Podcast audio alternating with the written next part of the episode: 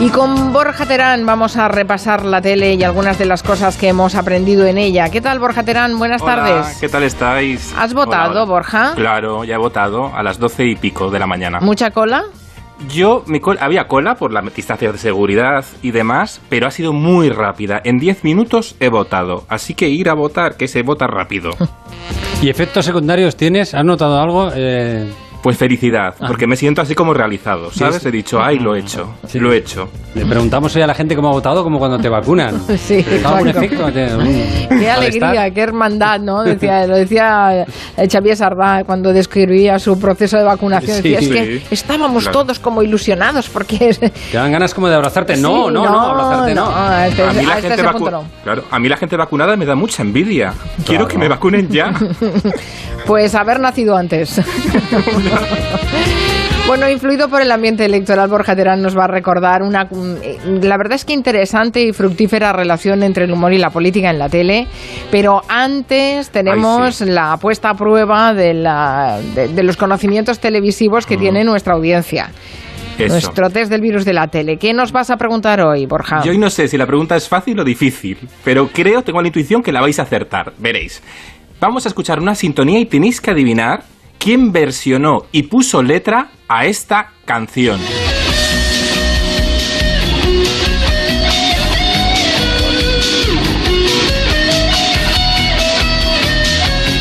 ¿Reconocéis la canción? Sí, ¿La reconocéis? sí. A ver, los jóvenes, ¿qué dicen? A ver, a ver si, a ver si me, a ver, a ver, a- venga, de- hablad. Es A ver, sensación de vivir. Sensación de vivir. Si Ay, más fíjate- años ya... Fíjate que ahora me dices Hostal Royal Manzanares y te tengo que dar. No. Pues una persona humana, no un robot, hubo una persona humana que puso letra a esta canción, la versión y la puso letra. Así que os voy a dar tres opciones. A ver. Fue Marta Sánchez, que sabemos que le gusta poner letra a las canciones. Fue Leticia Sabater, que también versiona. O fue Susa. Va la cosa de musas infantiles. Sí, sí, ya veo ya. Marta Es di- es Sánchez difícil, o eh, es Leticia difícil. Sabater o Shusha Yo la sé. versionaron y pusieron letra a esta sintonía de sensación de vivir. Pues ya puedes votar en Twitter, Guillem Tenía, Zaragoza. tenía el cassette y hasta aquí puedo leer. Ah, sí, entonces, el Vota, vota. Sí. Casete, por Ay. favor, casete. pues podría ser perfectamente Leticia Sabater. Y la escuchabas en el y, Walkman. y Marta Sánchez En también. el Wallman, sí. en el loro. Dejamos abierta nuestro concurso a través de Twitter, ya pueden ir votando los oyentes. La verdad, qué concurso más inservible hago, ¿eh? Bueno, es cultura general, perdona, Oye, es cultura general. Millennial, cultura millennial. Es algo general, no sabemos si... Es cultura. La tele es cultura, perdona. La Que tele es que cultura sí, también. Que nos, in- nos influye mucho, así estamos. De hecho, por eso vamos a hablar de la relación hoy de, de la, de la comedia y la política. Mm, Y nos vamos a ir, dices, a los 60 primero. O sea que Vamos hay que hacer un gran ejercicio de memoria. Venga, vamos a empezar por el principio. No os vayáis porque sea en blanco y negro, ¿eh? No os vayáis, por favor. Tip y Cole, eh, ¿os acordáis de Tip y Cole? Hombre. Tip y Cole ya hablaban de política y lo hacían así. La próxima semana hablaremos del gobierno. Esto es... Era un running gag perfecto, porque claro, como no podían hablar del gobierno.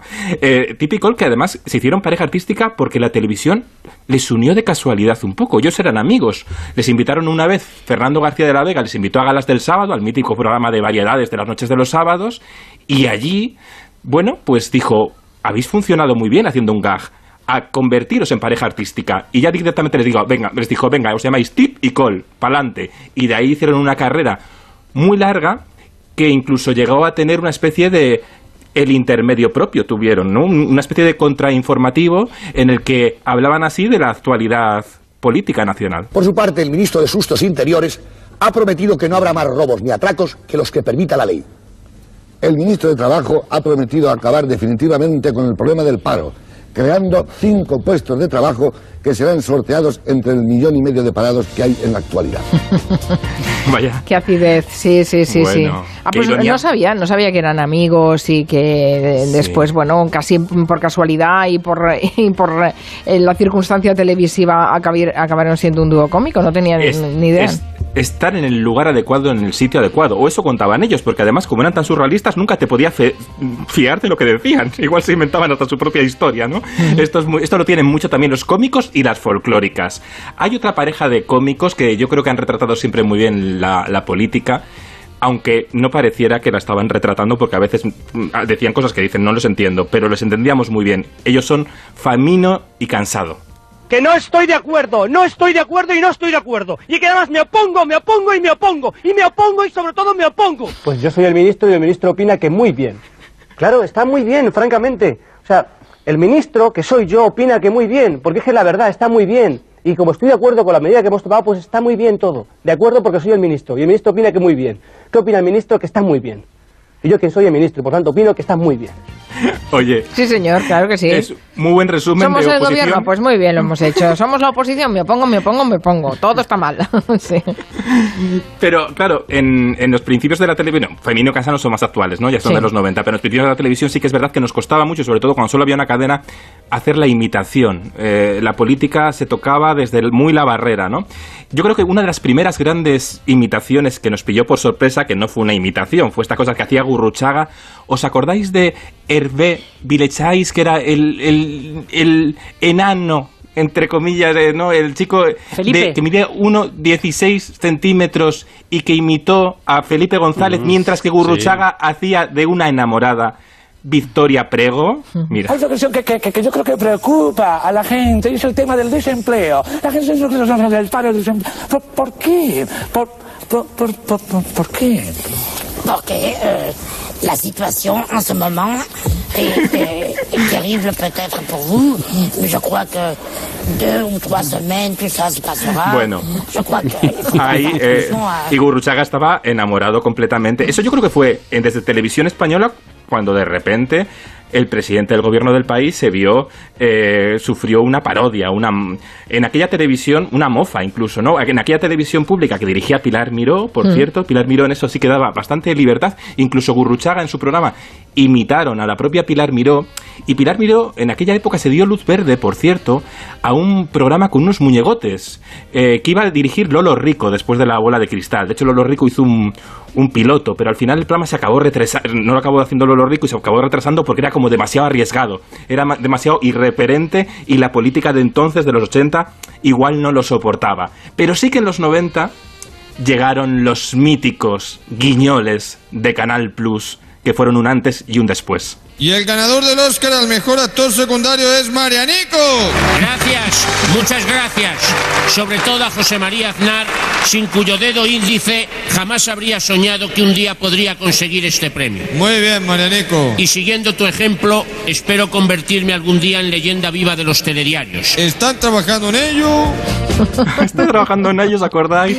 Oye, Los guiñoles, sí. En, en este, bueno, la infraestructura de los guiñoles era tremenda, porque tener que hacer los, los muñegotes estos, caracterizarlos, más las voces, más los guiones, era de una complejidad increíble. Claro. Y cada muñeco costaba una pasta y además eh, se manejan entre dos personas. En la serie de Movistar los siguen guardando muchos guiñoles en polvos de talco para que no se, no se, no se deformen más, claro, porque con el Mira, te, tiempo te iba a preguntar por ellos, porque claro, no Sí. sé dónde los tenían guardados, Bueno. pero el almacén que tenga los guiñoles guardados debe dar mucho miedo por las Hubo- noches. Hubo mucho, hubo trueque con Francia, se intercambiaban, algunos se llevaron a, Francia y se reutilizaron eh, con otros personajes más secundarios de Francia y los, y los míticos de España, Aznar, están en la serie de Movistar Plus en, en Tres Cantos, en Madrid, guardaditos en cajas. Mm, en Las la cabezas por un lado y los cuerpos por otro.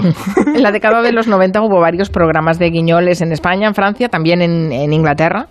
En Sí. Gran Bretaña y, y, bueno, supongo que era, era lo que se llevaba en aquella época, el- el- la imitación pero con personaje interpuesto, ¿no? Con muñeco interpuesto. Sí, claro, había que hacer un poco de trueque para ahorrar los costes de, de fabricación también, ¿no? Y, eso, y cada, cada muñeco eh, lo llevaban dos personas más la voz, era, un era complejísimo de utilizar. Ahora, en cambio, Mari Carmen, los políticos ya parece que se imitan a sí mismos, ¿no? Es difícil sí hacer humor sí. político ahora. sí. Porque ya los políticos son tan. Hay algunos que son tan así, tan pintorescos, que yo creo que algunos que han visto tanto a Joaquín Reyes haciendo tantas imitaciones que no son imitaciones. Por ejemplo, ¿quién mejora? Es que la propia Isabel Díaz Ayuso, no sé yo, ¿qué opinará de la imitación que le hizo Joaquín Reyes? Mirad. Uy, hola, Soy Isabel Natividad Díaz Ayuso, periodista, asesora, mujer incluso, mujer pero no feminazi, y sobre todo, la orgullosísima presidenta de la Comunidad de Madrid. Que bueno, a mí me hacía más ilusión ser la presidenta de la Comunidad del Anillo, pero me ha dicho Pablo Casado que no existen los hobbies. Digo, no existen los hobbies. Eh, entonces, ¿qué es Almeida? Ay, ay, por favor. Buenísimo. Pero por favor, es buenísimo. Es que, ¿cómo, cómo trazar Sí, con, sí. pen- con pincel los, de- los, los detalles que luego en la realidad, a veces la realidad es más fuerte que la ficción, también te digo, ¿eh? Yo creo. Pero bueno, pero qué bien trazado, Sí, bien hacen trazado. unas recreaciones bastante, bastante interesantes y bastante cómicas. No está mal, no está mal. Pero os he traído, hoy os he traído cosas, material calentito de esta mañana. He yo creo que ahora mismo hay un cómico, un actor, un imitador. Es el mejor el imitador que tenemos en nuestro país ahora mismo. Se llama Raúl Pérez. Y le he pedido que nos dé una micro masterclass, una micro masterclass, ¿vale? Para que nos explique un poco los trucos para ser un buen imitador. Si después de hoy, de la noche electoral, pues queréis, oye, poneros ya a, a preparar la próxima. Bueno, le he preguntado que nos explique un poco cómo prepara cada personaje Raúl Pérez. A ver, eh, trucos para imitar personajes como truco, como tal, no tengo. Eh, es algo mágico que a veces ni siquiera yo mismo sé cómo lo hago. Pero es verdad que utilizo una metodología, llámalo truco, llámalo método, para imitar a los personajes. Eh, por ejemplo, le- veo muchos, muchos vídeos del personaje en cuestión sin el audio, o sea, solo para quedarme con los gestos, y al revés. Mm, Luego escucho, escucho esos vídeos sin la imagen y luego compongo las dos cosas y así se construye, digamos, el personaje en cuestión. Por otra parte, em, no utilizo, digamos, eh, referencias de otra gente que haya imitado al personaje, porque además a mí me gusta imitar a personajes eh, que no estén muy imitados, incluso estrenar personajes que, que- que nadie haya hecho. Interesante. No, no imita a otros imitadores. Primera lección. Segunda lección. Ver muchos vídeos es curioso esto. Si, si para coger los gestos sin el sonido y el sonido, la voz sin la imagen. Y luego creo que también él tiene otra cualidad muy importante y es que actualiza todo el rato la imitación porque las personas evolucionamos, cambiamos con el tiempo. Un buen ejemplo es el propio Pedro Sánchez. Pedro Sánchez, por ejemplo, ha sufrido un desgaste vocal. No tiene la misma voz hace unos años o cuando entró en Moncloa que ahora. Eh, la voz anterior quizá era un poco más eh, aguda, un poquito más clara, un poquito más eh, arriba y cuando empezaba a literar cosas y empezaba a venirse arriba, él empezaba a decir esto y lo otro y lo aquello y parecía José Luis Moreno anunciando que tienes un ordenador gratis. ¡Uh! Y ahora tiene una voz un poquito más desgastada, un poquito más del peso del tiempo, de la responsabilidad de ser presidente del gobierno. No deja de ser, bueno, una voz sensual y yo tengo una responsabilidad como presidente del gobierno y es seguir siendo presidente del gobierno. Eh, Ahí exhalando al final ese, ese golpecito de aire final ah, que si le tienes muy cerca te deja embarazada o embarazado. Sí, ostras, es- está bien, sí, sí, sí. Bueno, Sí, a veces nos habíamos reído con Raquel Martos en las personas físicas, en esos mítines que empezaba y empezaba Bueno. para arriba, para arriba, para Es que arriba. no se ponía, sí, sí. Sí, sí, sí, se venía Muy bien, arriba, es- sí. Muy bien captado Ra- Raúl Pérez. Raúl Pérez también ha captado muy bien la esencia, el truco. Hay una vocal. Vamos a comprar vocal con el alcalde de Madrid, Almeida. O por ejemplo José Luis Martínez Almeida, alcalde de Madrid y portavoz del PP. Muchas gracias. La clave está en sonreír, hombre. Hay que ser divertido. La política también tiene su parte divertida, ¿eh? La clave está en la O. Mo, mocha. Muchas gracias. Porque seremos fascistas, pero sabemos gobernar, ¿eh? Ay, si es que de verdad tengo unos golpes. Es buenísimo, sí, sí, lo clava, ¿eh? Bueno, es, que lo hace igual. Raúl lo haces igual, de verdad. Ay, qué atraco te he hecho esta mañana, pero gracias. Y, y hay incluso políticos, que ya este es el no va más, políticos que te ayudan con la imitación. A través incluso de Twitter. Es lo que le ha sucedido a Raúl Pérez con el propio Echenique. Y bueno, eh, también está Pablo, Pablo Echenique, que fue una de mis primeras imitaciones políticas en Leitmotiv. Y, eh, y tiene este, este apoyo de hacer esa paradilla y repetir las, las palabras a veces dos veces, ¿no? Para, para coger impulso, ¿no? y luego esta risa característica que, que bueno, él mismo fue quien me lo dijo por, por un mensaje de Twitter, ¿no? Así que que te ayude un imitado, sin duda alguna, sin duda alguna, eh, bueno, es lo, lo más grande que te puede pasar, ¿no? Chúpame la minga, dominga, que vengo de Francia. Qué bueno, por favor. Es que es buenísimo. Es muy bueno. Es que, ay, Raúl Pérez, es Y que luego es muy- el trabajo de caracterización es impresionante. Sí, sí, sí. Sí, sí, Cómo consigue Raúl Pérez eh, parecerse físicamente, incluso eh, a todos los personajes, muy diferentes entre sí. O sea que eso también tiene mucho mérito. Y, y los políticos tienen es- ese punto de dificultad añadida, además, porque son personajes que conllevan una responsabilidad institucional, aunque nos riamos ahora mucho de ellos, que yo creo que a la hora de hacer comedia eh, están también más en el o- está el cómico más en el ojo de mira, y eso tiene una dificultad bastante interesante también de tener en cuenta. Y lo de que no sean demasiado conocidos también es un puntazo. Por ejemplo, la imitación Sí. de Illa me parece sublime. Y fue, Sí. Ay, no sé sí, si el sí. primero o de los primerísimos en imitarlo, clavado. Y además crea, como Joaquín Reyes, un extra de personaje. Hay algo de creación personal, ¿no? No solo... Hombre, es que lo saca de No se contexto. limita a imitar, efectivamente, lo saca de Claro, contexto. está Salvador Illa y a lo mejor Illa eh, sale cantando una canción. ¿no? Claro. Entonces, claro, es Claro. rizar el rizo ¿qué- de, de la comicidad, es buenísimo. Cualquier mortal, ¿qué rasgo escoge de ella para imitar? Es muy complicado, pero lo consigue. Bueno, no es tan complicado en el caso de Salvador ¿Sí? Illa. Primero por- porque las gafas, el pelo son muy determinantes en, Sí, pero en su aspecto una físico. vez lo Pero la voz, Y después pero- la manera de hablar, que tiene ese acento catalán y esa forma de hablar para abajo. y, eh, sí, hay algunos que son más difíciles eh, de imitar, aunque Sí, en igual general sí. todo el mundo es muy imitable. Sí, pero, sí. pero mm, sí, hay- tienes que tener un rasgo muy característico para poder hacer una imitación fácil, ¿no? El problema es cuando hay gente que es muy, muy estándar. Ahí sí que El- es difícil. El propio Pedro Sánchez parece, lo hemos, acabamos de escucharlo a cuadrado, a mí también me parece difícil, porque a veces es tan, tan seductor plano que podría ser muchas personas, si lo No parece muy imitable, es verdad. No, sí, sí, sí, no tiene esas cualidades de, de lo pintoresco, ¿no? De lo exagerado. Mm. Pero esa es la gracia de los imitadores que son capaces Claro. de, de sacarle la punta a cualquier cosa, ¿no? Y los guiones que también son muy buenos, que los Mm. guiones también eh, hacen Muy el apoyo buenos, al personaje y a la caracterización del personaje. Sin un, sin un buen guion, esa imitación pues pierde, pierde la mitad, claro. Teníamos una pregunta eh, de nuestro concurso Sí. de Borja Terán. Nos preguntaba quién versionó y puso letra a esta sintonía de sensación de vivir. Sí. Había tres opciones, Marta Sánchez, Leticia Sabater o Susa. Bueno, pues que sepáis que Marta Sánchez ha, ha cons- conseguido el 15,6% de apoyo de la audiencia. O sea, ¿Solo? nada, nada, muy no entra en la. Asamblea de Oh. Madrid, Marta Sánchez no. No, no, no. Le- Salvados del amor. ¿Cómo era? No, no cantó, y no cantó. Soldados del amor. era. Eso, salvados del amor. Leticia Sabater, un 24,4%. Pues tampoco, tampoco, tampoco. Vale.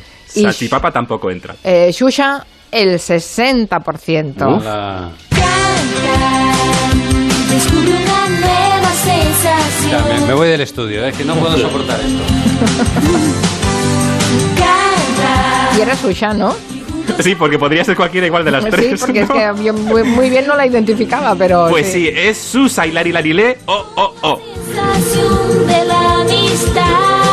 Hizo esto? Sí, exacto. ¿Por qué, ¿Qué ¿por qué hizo esto? Pues porque en aquella época ella estaba en Telecinco triunfando y hicieron un poco hicieron un poco sinergias, ya que vamos a promocionar esto que ha hecho Telecinco toda la vida. Ya que tenemos sensación de vivir, pues haces una canción, los niños la cantan, los niños ya se enganchan a un culebrón de adolescentes y ya el país hundido. Pues eso. Qué fuerte. Pues a mí no me encantaba, falta, ¿eh? a mí me encantaba. Shusha, sí. sí, sí, sí, sí, Pero sí. esta versión de sensación de Sí, sí, vivir. y eso Todo, que el todo que de tenía, ella, hasta los eso que el andares. cassette que tenía estaba cantado por Marta Sánchez. ¿Qué? No, que es broma. Ay, que es- Era Marta Sánchez imitando a Shusha. Exacto, por Oye, que yo para, para, esta, para esta pregunta he tenido que contrastar porque he dicho yo, no vaya a ser que haya otra versión que yo no conozca de Marta Sánchez de Sensación de Vivir. Fíjate que yo no sabía que alguien se había atrevido a ponerle letra a esto, a la sintonía de sensación de vivir. Yo no sabía que alguien se había atrevido a comprarse un casete. Sí, varios, varios.